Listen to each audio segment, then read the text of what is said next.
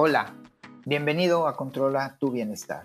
Hoy nos acompaña Ali Begún, una mujer que a sus escasos 18 años de edad pasó por una de las peores depresiones crónicas que puede pasar. Un evento que lamentablemente se repite cada vez más en la juventud. Pero este evento no solo le enseñó a ella las técnicas para poder salir adelante, sino lo más importante, hoy nos compartirá sus secretos, será un libro abierto y todas aquellas técnicas que nos podrán ayudar a todos a recuperar nuestro bienestar. No te lo pierdas.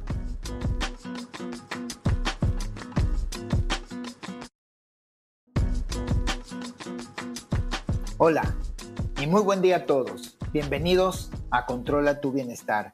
Hoy tenemos el honor que nos acompaña Ali Begún, una mujer que a su corta edad ha pasado por muchas más experiencias de las que muchos de nosotros en la edad adulta no hemos llegado, pero lo importante no es qué ha pasado, sino lo que ha aprendido de ellas y lo que hoy nos comparte. Ali, bienvenida a Controla tu Bienestar, qué gusto tenerte con nosotros. Hola, gracias por tenerme, me encantó lo de corta edad, me sentí joven. Eres muy joven. Pues comencemos explicándole a nuestro radio escuchas o escuchas, porque esto no existe el término para digital escuchas, pero los seguidores, ¿quién es Ali? ¿Cómo has llegado a este momento en tu vida? Pues soy un, siempre me gusta decir que soy un metro y medio de lunares porque soy un humano físicamente chiquitito. He llegado a este momento, creo que mucho ha sido decisión mía y mucho ha sido resiliencia y mucho también, sobre todo, ha sido la gente que me rodea. Creo que he llegado a este lugar porque siento que hay gente que no puede escoger que sean introspectivas. A mí me tocó un poco como que ser de esas mentes que está todo el tiempo pensando de la vida y el tener un soporte tan grande de gente a mi alrededor es lo que me ha hecho hacer de mi caos pues algo relativamente bueno. Para aquellas personas que nos están escuchando en este momento, hoy vamos a aprovechar para platicar sobre tus dos libros. Uno que lo publicaste hace ya tiempo y otro que, si no me equivoco, creo que ayer lo empezaste a presentar, que son en su narrativa dos grandes metodologías que estás compartiendo con la gente que ha pasado por depresión, por tristeza, por congelarse, por una situación que cada vez lo vemos más común y cada vez lo vemos más común entre la gente más joven. Y me encanta, o sea, me parece muy bonito porque creo que toda la vida ha existido, pero sí siento, obviamente las redes sociales sí creo que son un acelerador importante como a todos estos casos de depresión, ansiedad, creo que como que la palabra también cada vez se le quita menos miedo y se vuelve como un poco más cotidiana, que me parece algo súper lindo, como que antes a mí mi primer episodio depresivo fue a mis 18. Me acuerdo que decía, tengo depresión y me daba pena decir que iba al psicólogo y al psiquiatra, o sea, ni lo decía. Y ahorita de que se lo escupo a todo el mundo y la respuesta casi siempre de regreso es como, yo también voy al psicólogo. ¿Qué toma? Oye, pues primero, me gustó mucho que en tu primer libro lo mencionas. Ir al psiquiatra, ir al psicólogo, no solamente no es malo, sino que recomendable. En, muchos casos es muy recomendable, porque ya sabes que hay todo este tabú. Vamos a irnos un poquito más para atrás para que la gente conozca un poquito más de ti.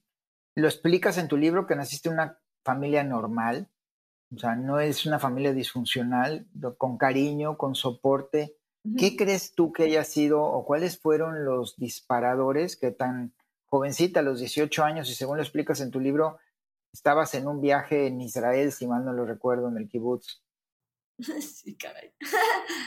Creo que para mí, en ese momento no lo sabía y hoy en día ya viéndolo para atrás me es un poco más obvio, pero creo que nací con un chip diferente al deber ser y creo que a veces no elegimos como que nuestro, por decirlo de una manera romántica, pero creo que son muchas cosas, pero que mi alma no quería cumplir con la expectativa que se tenía de mí, de vida, de lo que tenía que hacer, de casarme, de tener hijos, tal vez dedicarme un poco más a la casa y menos a mi carrera y como que esa era mi expectativa.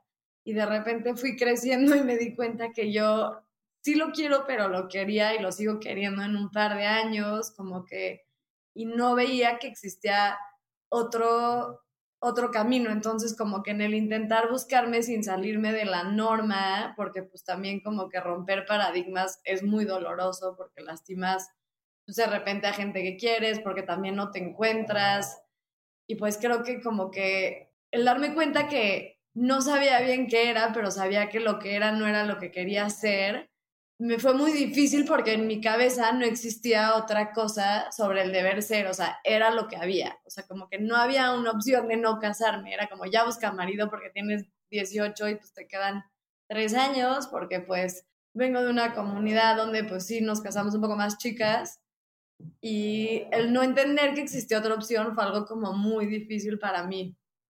Quiero hacer, voy a nombrar a una de tus, cómo lo describes tú en tu libro, son tus palabras, voy a leer uno de los párrafos que decía, le temía al fracaso, pero a la vez no tenía urgencia por ser productiva. Quería pasar tiempo con mis amigas, pero a la vez no podía socializar.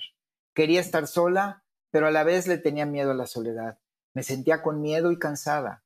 Todo me importaba y a la vez nada me afectaba. Sentía todo y no sentía nada.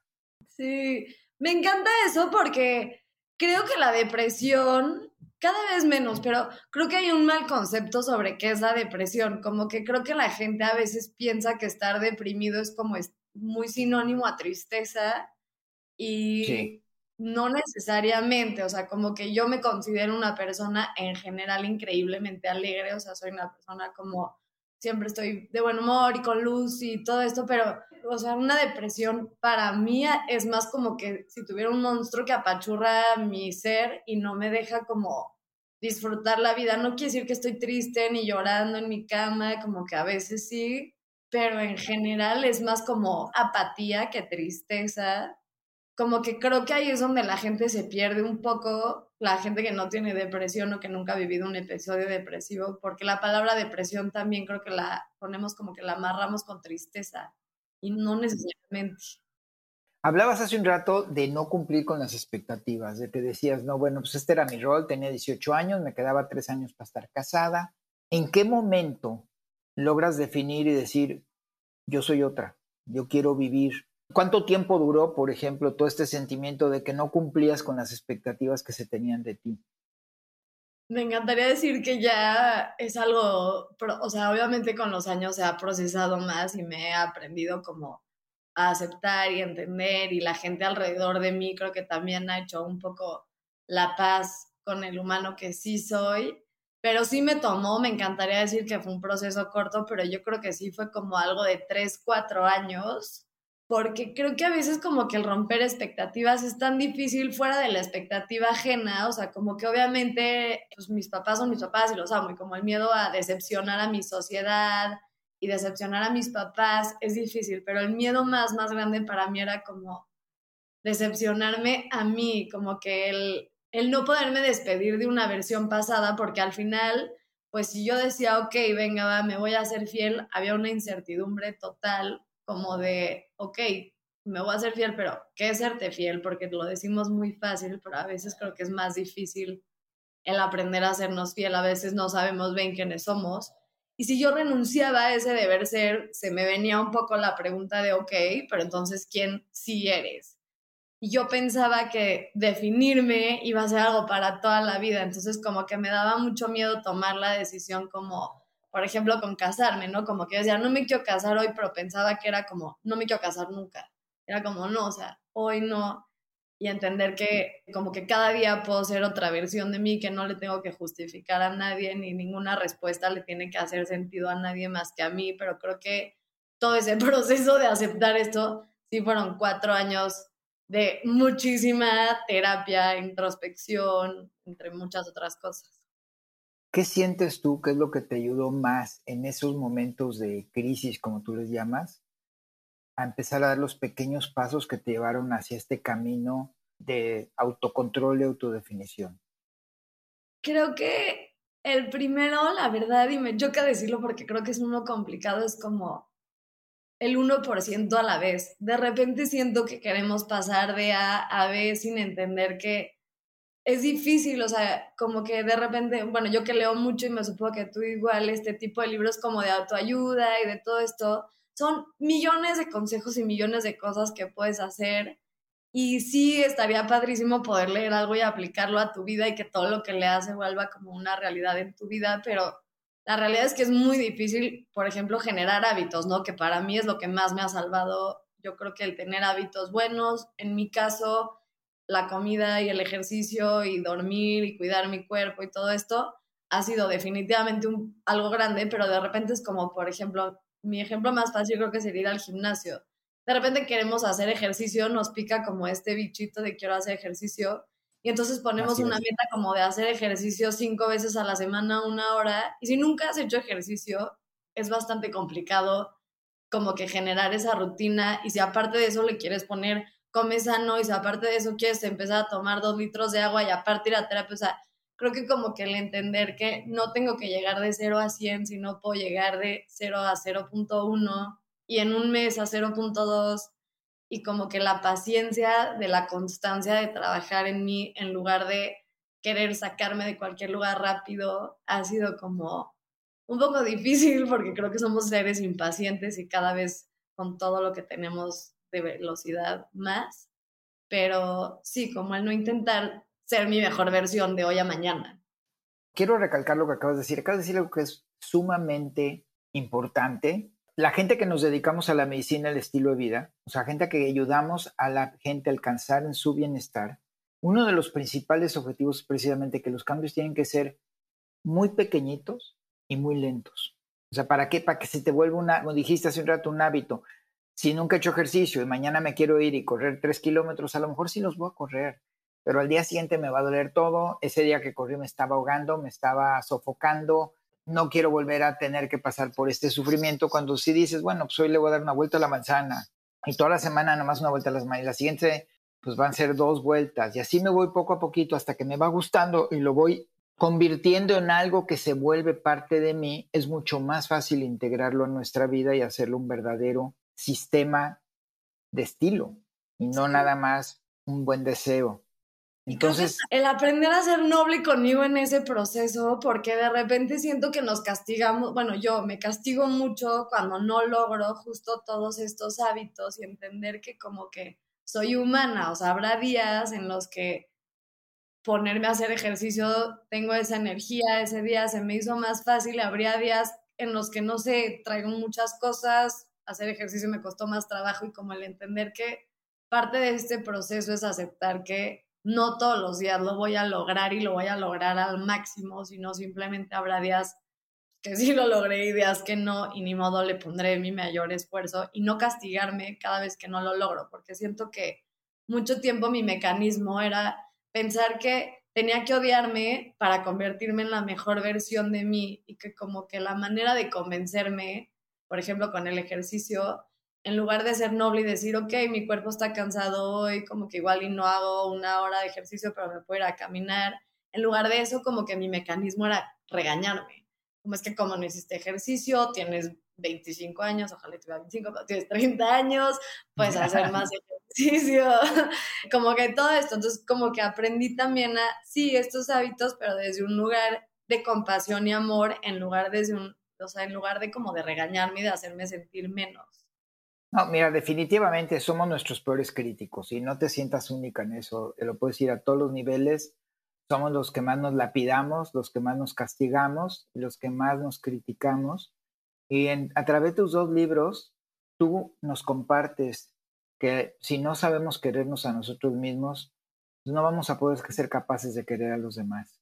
Y esa frase se me quedó muy, muy grabada porque primero tenemos que aprender a aceptarnos como somos y luego ver qué podemos nosotros mismos cambiar y qué es lo que nos motiva a cambiar. Y tú lo acabas de decir ahorita, no te vayas de 0 a 100, sino haz muy gradualmente pequeños cambios. Mencionas en tu libro, hay momentos en los que esta depresión te abruma demasiado, el no poder hacer las cosas como siempre, el sentir que mi cerebro no está funcionando de la manera en la que estoy acostumbrada, ¿Qué le podrías decir a tus amistades, a las gentes que están alrededor de ti que creen que son únicas cuando sienten ese sentimiento negativo? Creo que lo primero es quitarnos el tabú de pedir ayuda. Como que yo mucho tiempo decía, ok, bueno, ya voy al psicólogo, pero al psiquiatra ya se me hacía algo como como de locos, o sea, como yo no voy a ir al psiquiatra. Eso es para gente que está grave.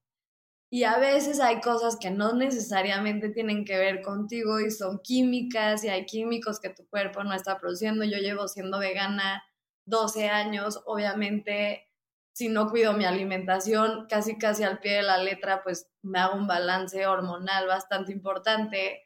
Entonces como que el aceptar que a veces, o sea, como que la gente cuando tienes depresión y te dice como échale ganas y todo, literal, no depende de ti. O sea, como yo le decía a mi papá, es como, porque a mi papá le costó un poco de trabajo, la verdad, como que entender todo el proceso. Decía, es como si tengo no sé, asma y me dices, nada más respira y es como, pues sí, pero chance necesito un inhalador, o sea, como que el aceptar que a veces sí necesitas un salvavidas extra, a veces sí necesitas esa pastilla y aunque, y aunque sí creo que como que hay mil maneras y no necesariamente pastilla tiene que ser algo químico, o sea, igual y, no sé, cambiando tu alimentación, ya hay mil maneras de medicina diferente que te pueden ayudar pero creo que como que el aceptar que, ok, esto es más grande que yo, como que creo que eso es lo más importante de la depresión y la ansiedad, como que dejar de luchar con que yo puedo solo, yo me puedo sacar de aquí, voy a estar bien, y sí vas a estar bien y todo, pero ¿por qué no aceptar ayuda? O sea, como, ¿para qué sufrir siete por ocho cuando puedes sufrir tantito? Y pues sí, pero creo que como el poder poner en palabras a la gente alrededor de ti lo que necesitas y como que aceptar que la gente alrededor de ti te ayude, te va a cortar el camino a estar mejor.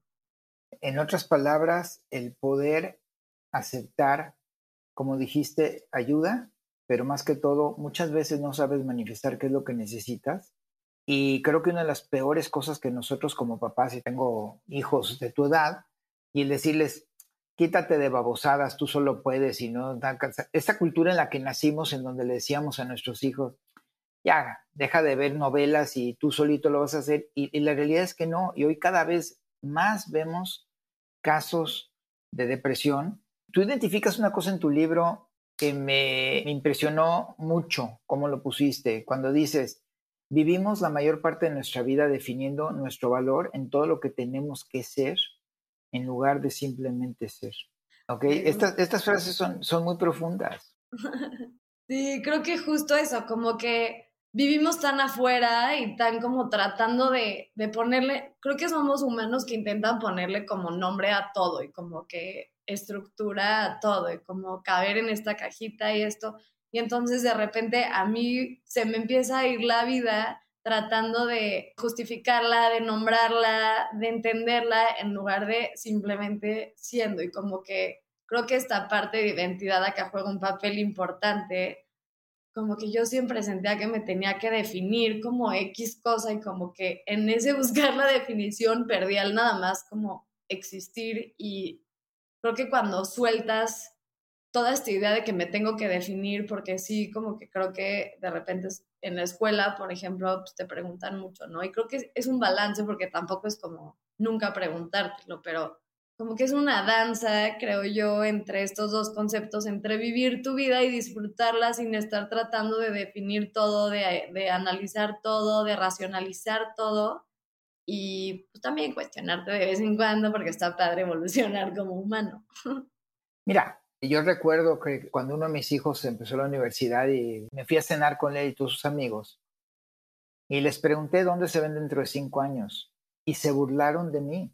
O sea, fui el chiste durante los cuatro años, eso era en su primer año de carrera. ¿Y por qué les pregunté cinco? Porque pues van a acabar la carrera y ya van a estar trabajando y qué les gustaría estar haciendo. Y me di cuenta en la juventud, esto fue hace 10, 12 años, en la juventud de hoy, esa visión a qué quiero ser, cuál es el propósito de mi vida, se ha perdido a más el ser y fluir el presente, que no está mal, tú lo dices en tu libro, hay que ser y hay que dejar fluir las cosas, pero el no tener un propósito en la vida, el no saber a dónde voy, y no significa que no lo puedas cambiar, lo que quiero decir es el no tener claro en este momento en qué dirección debo seguir, causa mucha esta frustración que has venido compartiendo hasta ahorita con nosotros. Hablamos hace ratito de la importancia de los psiquiatras y los psicólogos manifiestas lo siguiente. Cabe aclarar que sin psiquiatras y psicólogos no hubiera podido salir adelante. Recomiendo y creo profundamente en este tipo de ayuda, pero me faltaba la pieza más importante, yo. ¿Qué le faltaba a Ali en ese momento? Para empezar, o sea, creo que a todos los que hemos ido a terapia, a veces creo que vas a terapia y estás en terapia y te ayuda mucho, pero sales y se te olvida porque buscamos de repente que alguien más venga y nos dé una respuesta que sí, creo que justo de repente sí necesitamos de alguien experto, que son psicólogos y psiquiatras, y como que un entre paréntesis que me gustaría hacer, no sé por qué, es que existen mil tipos de terapia, entonces como que la gente que de repente va al psicólogo y no le funcionó, puede ser que o ese psicólogo no le funcionó, o ese tipo de terapia no le funcionó, o sea, como que es un mundo entero también de posibilidades, nada más, como que quería hacer ese paréntesis, pero el aprender a sentarme conmigo y creo que para mí la meditación ha sido algo increíble y meditar también creo que es una palabra que tiene un millón de definiciones diferentes, pero el como aprender a estar conmigo y aprender a escucharme y qué es lo que alguien necesita hoy y yo tengo una relación conmigo donde me pregunto todo, literalmente me levanto y creo que esto obviamente con los años se va haciendo más fuerte, pero yo me levanto y le pregunto a mi cuerpo, qué tipo de ejercicio quieres hacer hoy, o sea, como qué se te antoja. Y entonces mi cuerpo me responde, o sea, hay días que tiene ganas de hacer cardio y hay días que tiene ganas de hacer yoga y lo escucho. Y luego, ¿qué tipo de respuestas quieres tener hoy hacia el mundo? O sea, estás como un poco más abierta o más adentro y como que eso creo que es lo que a mí me desconectaba mucho, como que a veces siento que vivimos tan para afuera y más yo que mi trabajo es un poco las redes sociales, entonces todo el tiempo soy un personaje, entre comillas, entonces ¿quién es esa Ali? ¿Contra cuál es la Ali que soy en realidad? Por, obvio soy las dos, pero pues una es un personaje de redes, que no es toda mi existencia, y pues la otra soy yo humana en mi privacidad. Creo que el meditar, y no necesariamente me refiero a como estar escuchando mi respiración, el meditar también, irme a caminar sola o lo que sea, y el aprender a conectar conmigo sin que me dé miedo, porque creo que cuando empiezas a conectar contigo da mucho miedo porque a veces encuentras cosas que tal vez no es lo que querías o lo que te gustaría y el dejarle de tener miedo a eso, ¿no? Como que afrontarme a, a mi humanidad, o sea, lo que me hace humana, me considero una persona buena, pero también tengo partes duras.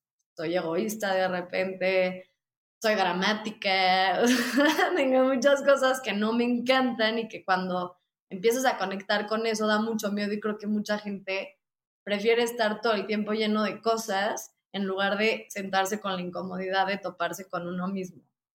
Independientemente de esto, traes otro factor importante a esta plática que es, en, en, psicología positiva le llamamos el impostor, el síndrome del impostor, esa vocecita negativa que totalmente no solo te está juzgando, es la que constantemente te está diciendo, no vas a hacer esto, no vas a lograr, eres una perdedor, como le queramos llamar. Y el poder nosotros, me fascinó cuando en tu libro das una sugerencia de que le pusiste una voz, creo que del pato Donald o no me acuerdo de qué personaje de las caricaturas, simplemente para disminuir su presencia en tu conciencia. Nunca había oído esta sugerencia y la verdad me fascinó al punto que hoy se la dije en la mañana a un paciente mío que traía ese impostor muy fuerte, le dije, pues cámbiale En psicología muchas veces le llaman el gremlin, sobre todo aquí en Estados Unidos, pero yo creo que esa idea que das de poderle poner una vocecita que lo disminuya en importancia y poder, como dijiste hace rato, el terrorista creo que le mencionaste, o no te, no te quiero escuchar, eh, o no voy a dejar que ese terrorista crezca dentro de mí. Creo que estos dos conceptos ¿Qué más podrías compartirnos de estas ideas del famoso impostor que tenemos adentro de nosotros? A mí la que más me ha ayudado, pero es reciente y tal vez alguien le pueda ayudar, pero sí me ha cambiado mucho, es obvio esta vocecita como que existe, ¿no? Entonces, imaginemos que tenemos el angelito bueno y el angelito malo, o sea, como que el que está un poco más positivo y el que le está tirando ahí no tan buena onda. Y a mí lo que me ha ayudado mucho es que a veces siento que creemos que estas voces negociando van a encontrar como un acuerdo, o sea, como si la buena de repente va a convencer a la mala de lo que la mala está diciendo no es cierto. Y como que creo que a veces nos enredamos tanto en estar convenciendo que se vuelve una conversación interna como un debate de que sí, pero no, sí, pero no. Y algo que a mí me ha ayudado es literal, en vez de como que meterme este debate y sí tratar de convencer a mi voz mala que no soy impostora y que todo esto, literal freno la conversación y les digo como, no negocio con terroristas. Y como que digo eso y, y, dejo de negociar, o sea, dejo de negociar que si soy buena persona, que si no, que si impostor, que si no, o sea, como que ya no me voy a esa discusión literal, como si fuera una mamá que no quiere que se peleen sus hijos, de que ya no voy a darle atención a esto. Y me ha ayudado mucho como a que deje de crecer, porque luego creo que nos enredamos mucho en la conversación, entonces la freno. En lugar de convencerme de que todo está bien, decido ya no entrarle. Perfecto, me gustó la frase, no negoció con terroristas. Hablas mucho del poder de la mente. Cuando hablabas en un principio de la depresión y uno de los primeros sentimientos que uno tiene es esta parálisis, el caos mental y el miedo, y realmente los tres son situaciones mentales. ¿Cómo logras desarrollar ese poder de la mente que te ayuda precisamente a utilizar estas herramientas que nos has compartido hasta ahorita?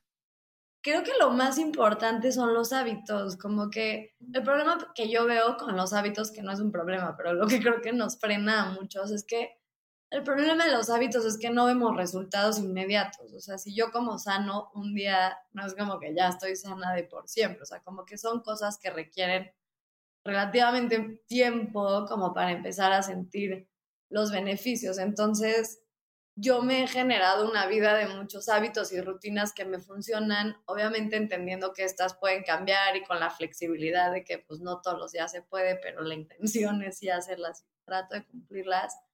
Y el tener hábitos que a mi mente le hacen bien me ha ayudado mucho y creo que algo como súper clave de esto es que no existe una receta que le funcione a todo mundo y creo que tú te he escuchado decir algo similar, pero como que estaría padrísimo que yo pudiera decirle a la gente, tienes que comer esto, hacer ejercicio esta cantidad de veces, tres ejercicios de gratitud, dormir estas horas. Si hay como un parámetro más o menos de lo que le funciona a la mayoría de la gente, pero creo que como que el prueba y error, y a mí me ha ayudado mucho llevar un conteo literal, un diario conmigo misma de que, ok, estos tres meses hiciste ejercicio, comiste bien y tomaste agua, ¿qué cambio sentiste? ¿Cómo estás? Porque como son cambios tan, tan chicos o como que más paulatinos, siento que de repente no los vemos. Perfecto, ¿no? Pues veo que dentro de los muchos de las autoayudas que has compartido, una de ellas es, por ejemplo, el hecho de los famosos objetivos SMART, ¿no? Que sean específicos, medibles, alcanzables, relevantes y en el tiempo en que los vas a hacer.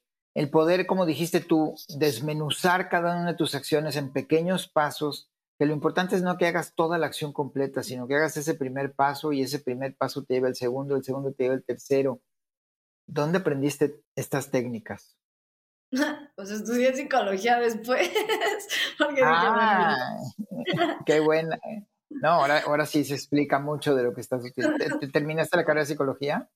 La maestría. Vámonos, qué bien, pues, felicidades. Gracias. Sí, creo que eso y también mucho ha sido, soy muy curiosa y creo que la curiosidad es uno de, la, de los regalos más bonitos que te puede dar el universo. O sea, creo que la gente curiosa generalmente es gente como que interesante. No necesariamente siempre mi curiosidad me ha llevado a lugares padres, creo que también mi curiosidad de repente pues me estampa contra paredes, pero el hecho como que de ser curiosa y como yo veo la vida, es que solo tengo una oportunidad de ser Ali Begun. O sea, yo no sé si voy a reencarnar o no, o qué pasa con la energía, o si pasa otro plano, o lo que sea. Pero esta vida Ali Begun que me tocó, sé que solo la voy a tener una vez mínimo con esta conciencia o esta realidad. Entonces quiero como que hacer lo mejor que yo pueda hacer, disfrutarla al máximo, lo más que pueda dejar lo más que pueda de mí y ni siquiera de mí como que hacia el mundo, hacer un mundo mejor. Entonces creo que todo lo que la vida me presente y donde pueda yo meter mi nariz y curiosear y ver qué hay, la voy a meter. Entonces, justo lo que me gusta de mi libro es que siento que no es una receta, o sea, yo enseño lo que a mí me ayuda, pero también recomiendo, hay muchas cuentas y muchas cosas diferentes. O sea, yo creo que me encantaría poder escribir un libro y que todo el mundo lo leyera y ya le sanara la depresión, pero pues no, no creo que exista esa receta. Creo que cada quien es responsable de crear su propia receta al éxito, a salirte del caos, a salirte de las crisis, a tu vida, pero el estar probando mil cosas diferentes, porque chance el método SMART a mí me funcionaba hace tres años, pero hoy tal vez ya no, ¿no? Entonces me toca sentarme y preguntarme como, ya, ¿qué hora qué quieres hacer, no? tenemos Google, Internet, que me va a dar dos mil opciones diferentes. Cada vez creo que las redes nos dan el alcance más padre de poder tener a, los mentores más increíbles del mundo literal en la palma de tu mano. Tienes a no sé, a gente ya que ni está viva, Steve Jobs diciéndote cómo hacer tecnología, a Tony Robbins hablándote y lo tienes aquí, o sea, como que creo que hay que aprovechar todo eso. Definitivamente creo que es un súper consejo. Hay algo que mencionas en cuanto a sacrificarnos por los demás. Muchas veces vivimos nuestra vida no solamente definiéndonos en lo que queremos que los demás vean en nosotros, sino además que queremos o somos conscientes de que vamos a sacrificar nuestro yo con el fin de satisfacer a los demás y al final se revuelve una relación de perder, perder. ¿Quieres ahondar un poquito más en eso? Sí, creo que algo que me ha tocado en este año y yo sigo procesando y como que redefiniendo es como redefinir qué es amor, porque creo que he aprendido que el amor es bastante condicionado y como que sí hablo del amor incondicional, pero si me soy honesta, mi amor incondicional viene con una lista de condiciones. Porque a veces queremos que para que alguien merezca nuestro amor, necesita cumplir como ciertas cosas y ese alguien también puede ser yo misma, ¿no? O sea, como para merecer mi amor, entonces tengo que ser toda esta persona o hasta con mis papás, ¿no? Como para merecer su amor, entonces tengo que ser una niña buena, bla, bla, bla. Y yo me he tomado mucho este año el tiempo para redefinir la diferencia entre amar y tener una relación con alguien, porque creo que yo puedo amar con todo mi corazón a una persona y aún así que no sea parte de mi vida y eso no quita el amor que le tengo a la persona, simplemente quiere decir que por algo no funcionamos, pero igual lo amo. O sea, yo tengo amigas que amo con todo mi corazón, pero lo que yo soy, que es un poco un alma un poco más libre, les causa un poco de conflicto. Entonces ya nos vemos desde un lugar de cariño y con mucha alegría y mucha compasión, pero no necesariamente tengo que hacer un plan con ellas, pero eso no cambia cuánto las amo. Entonces creo que como empezar a separar amor me ha ayudado como a hacerme fiel y a entender que la gente no tiene la capacidad de quitarme mi amor hacia ellos ellos pueden decidir quitarme su amor, pero yo puedo amar porque a mí me da mucho placer amar a la gente que amo. Me ha ayudado a ser fiel porque entiendo que porque alguien no esté en mi vida no quiere decir que perjudique el amor que tengo. Creo que es un poco hippie este concepto, pero siento que sí, sí lo expliqué. lo explicaste perfectamente y lo que sí quiero es, este, pues voy a dar un spoiler de tu siguiente libro que me hiciste el favor de prestarme para leer, Sin prisa, pero con el alma, así se llama, ¿verdad? Ese es el tema. Sin prisa, pero con alma. Se los recomiendo a todos muchísimos. Dices ahí una frase, cada vez que pones a los demás antes que a ti, incluso cuando sientes que no te afecta, estás valorando más a otra persona que a ti mismo.